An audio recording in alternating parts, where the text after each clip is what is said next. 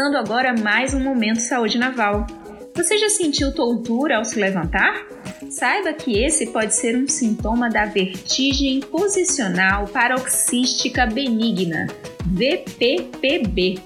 22 de abril é o Dia Nacional da Tontura e é sobre isso que nós vamos conversar com o capitão-tenente médico Fun, otorrinolaringologista que serve no Hospital Naval Marcílio Dias. Tenente, o senhor poderia explicar para a família naval quais são as principais causas da tontura? Bom dia a todos, eu sou o Tenente Chalfun e gostaria de agradecer pelo convite. Primeiramente, eu gostaria de esclarecer o que é vertigem ou tontura, né? Como popularmente ela é mais conhecida. Um outro termo também muito popular é a labirintite, mas esse termo não é um sinônimo de vertigem, pois a labirintite é um termo que nós referimos por processos inflamatórios, infecciosos e até tumorais que afetam o labirinto. E a vertigem pode não ser uma destas causas. A vertigem é o quê? Uma sensação de movimento giratório do próprio corpo ou do entorno dele. E quais seriam as principais causas de vertigem? Geralmente podem ocorrer por alterações metabólicas, né, afetando, por exemplo, a glicemia, colesterol, ácido úrico e etc., alterações hormonais, alguns medicamentos, estresse, ansiedade, infecções no ouvido, tumores, traumas cranianos e a vertigem posicional paroxística benigna. Tenente, o senhor pode falar das doenças que acarretam a tontura, entre elas a vertigem?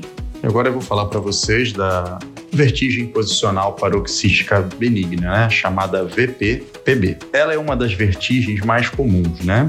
Ela é um distúrbio da orelha interna que é desencadeado por determinadas mudanças na posição da cabeça. Por exemplo, o movimento para frente ou para trás ou até para um dos lados, né? Eu vou explicar para vocês o porquê desse nome, né? VPPB, vertigem posicional paroxística benigna. O paroxística é porque ela tem um início súbito e curta duração. O posicional é devido a essa relação com os movimentos da cabeça.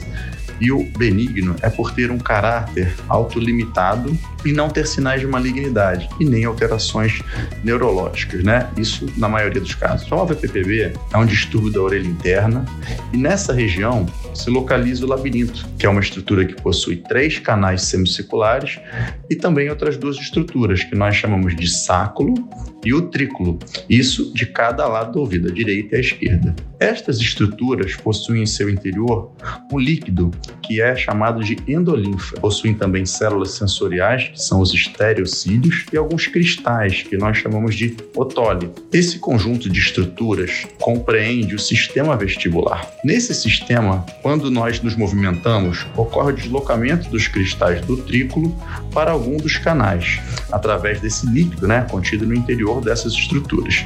E este deslocamento é captado pelos cílios, né, que eu falei anteriormente, que serve para nos dar a percepção dos movimentos, a manutenção do equilíbrio, a coordenação e orientação espacial, bem como manter e regular o nosso tônus muscular. Na maioria dos casos, a VPPB ela é idiopática, ou seja, não sabemos a causa primária. Outras possíveis causas que podemos citar seriam algum trauma na cabeça, distúrbios endócrino-metabólicos, entre outras causas. E os sintomas dessa patologia, né, além da tontura, é claro que nós já falamos, podem ser náuseas, vômitos, instabilidade postural e a presença de nistagmo, que são movimentos oscilatórios involuntários dos olhos. Geralmente, os sintomas duram pouco tempo, de segundos até um ou dois minutos, e não chegam a terem maiores repercussões. Porém, algumas situações podem representar um risco maior. Por exemplo, se a pessoa tiver uma crise dessas ao dirigir um veículo, descer escadas ou então atravessar uma rua movimentada. E o diagnóstico dessa patologia é clínico e pode ocorrer através da manobra de Dix-Hallpike, que são os movimentos que podem ser realizados durante a consulta, que já consegue dar o diagnóstico. Mas, em alguns casos, em que precisamos de um diagnóstico diferencial, alguns exames podem ser solicitados. E como agir diante desses casos? Diante de um caso de BPPB, como o diagnóstico é clínico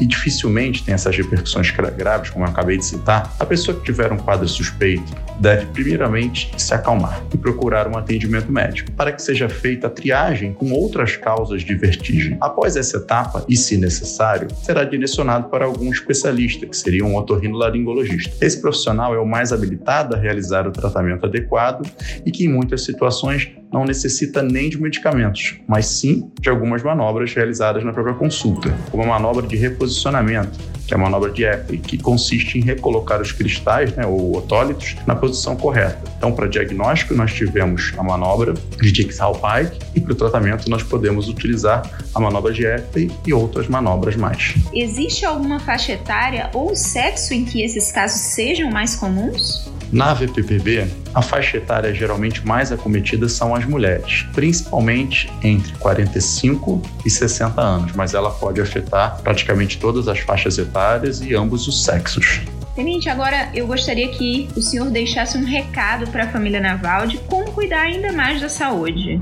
Eu gostaria de alertar a todos da família Naval que a VPPB é uma causa comum de vertigem e que geralmente não causa maiores problemas de saúde, mas que pode acarretar em problemas que atrapalham as atividades diárias de muitas pessoas, mais especificamente dos idosos, devido ao risco de quedas e fraturas, que podem acarretar em problemas mais graves.